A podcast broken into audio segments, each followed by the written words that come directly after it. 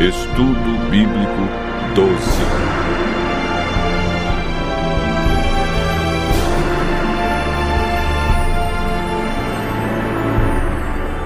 A verdade sobre o juízo.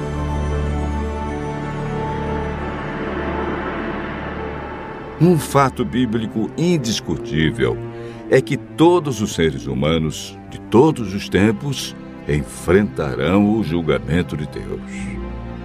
Disse Salomão: Porque Deus há de trazer a juízo todas as obras, até as que estão escondidas, quer sejam boas, quer sejam más. Eclesiastes 12, verso 14. De que modo ocorrerá esse julgamento? Sob que critérios ele estará fundamentado? Quem é o juiz? Como podemos ser absolvidos? A Bíblia nos responde.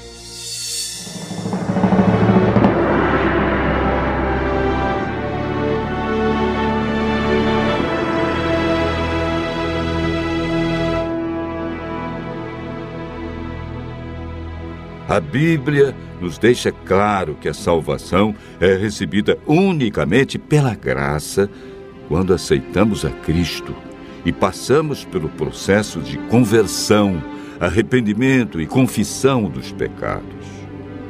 O Espírito Santo cria em nós o desejo de obedecer, nos capacita a seguir os mandamentos a testemunhar publicamente o novo nascimento através do batismo e a desenvolver a perseverança até a volta de Jesus. Muitos de nós, quando ouvimos falar sobre o juízo, ficamos temerosos.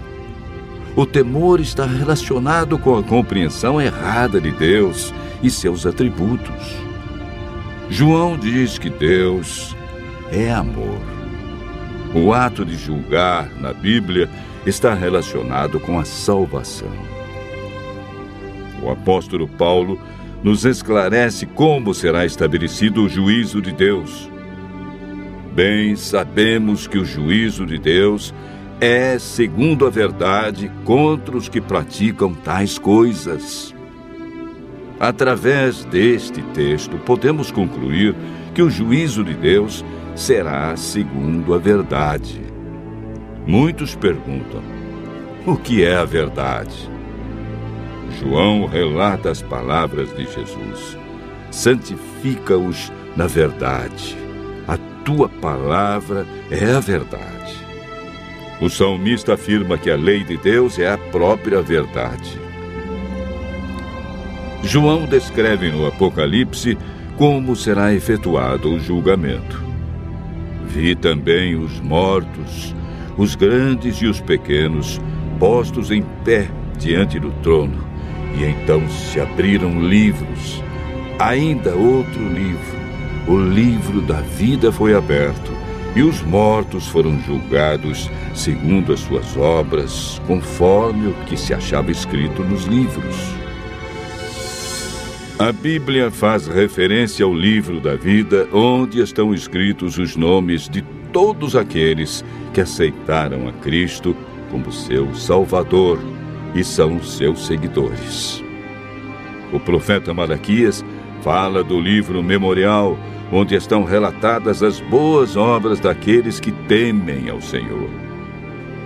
Este livro registra os maus atos, as más palavras e os maus pensamentos.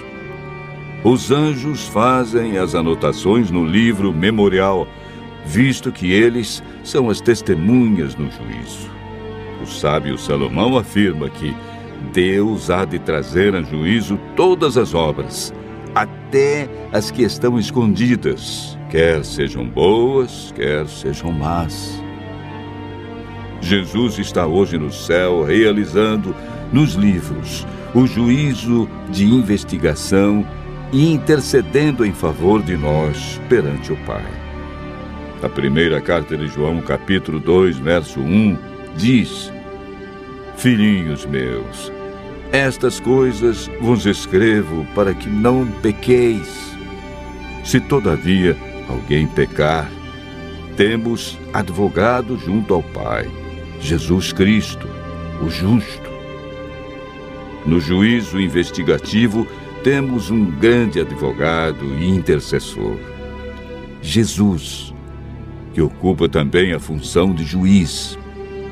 Lemos em João capítulo 5, verso 22.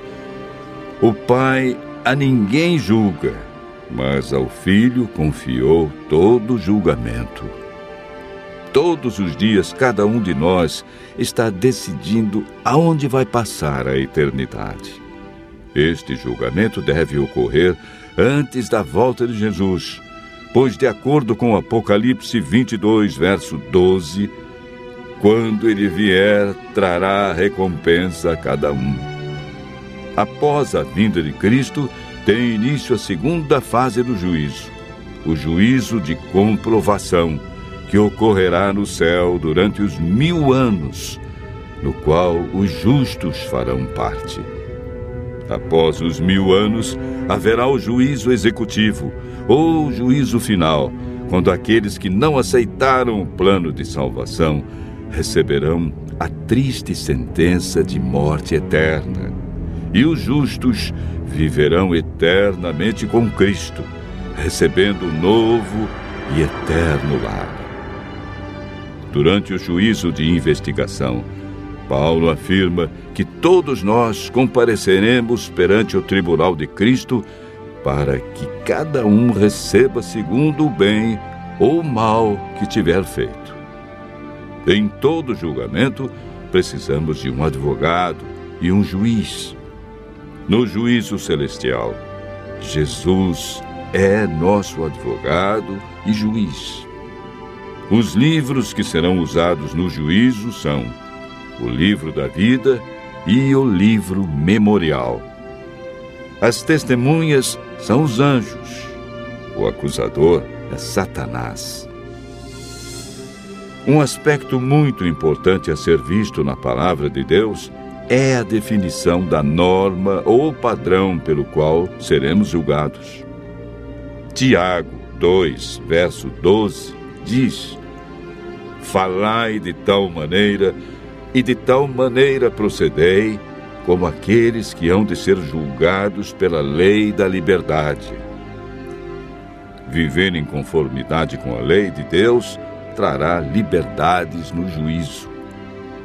Deus espera que cada um de nós seja aprovado no juízo.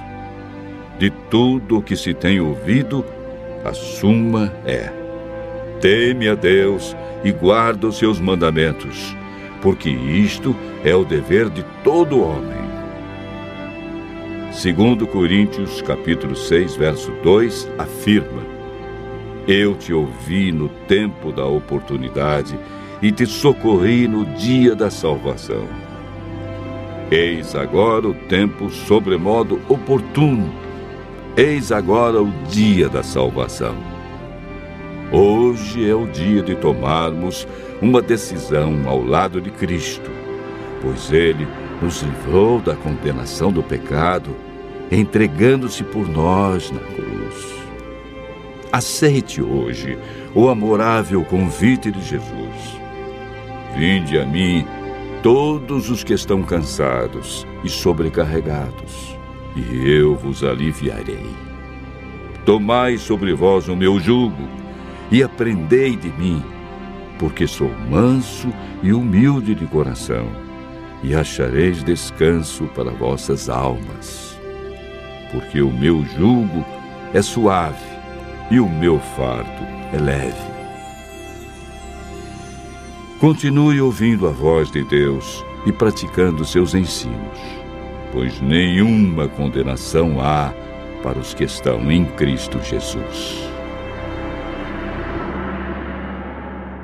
Você acabou de ouvir mais um tema da série Verdades Bíblicas.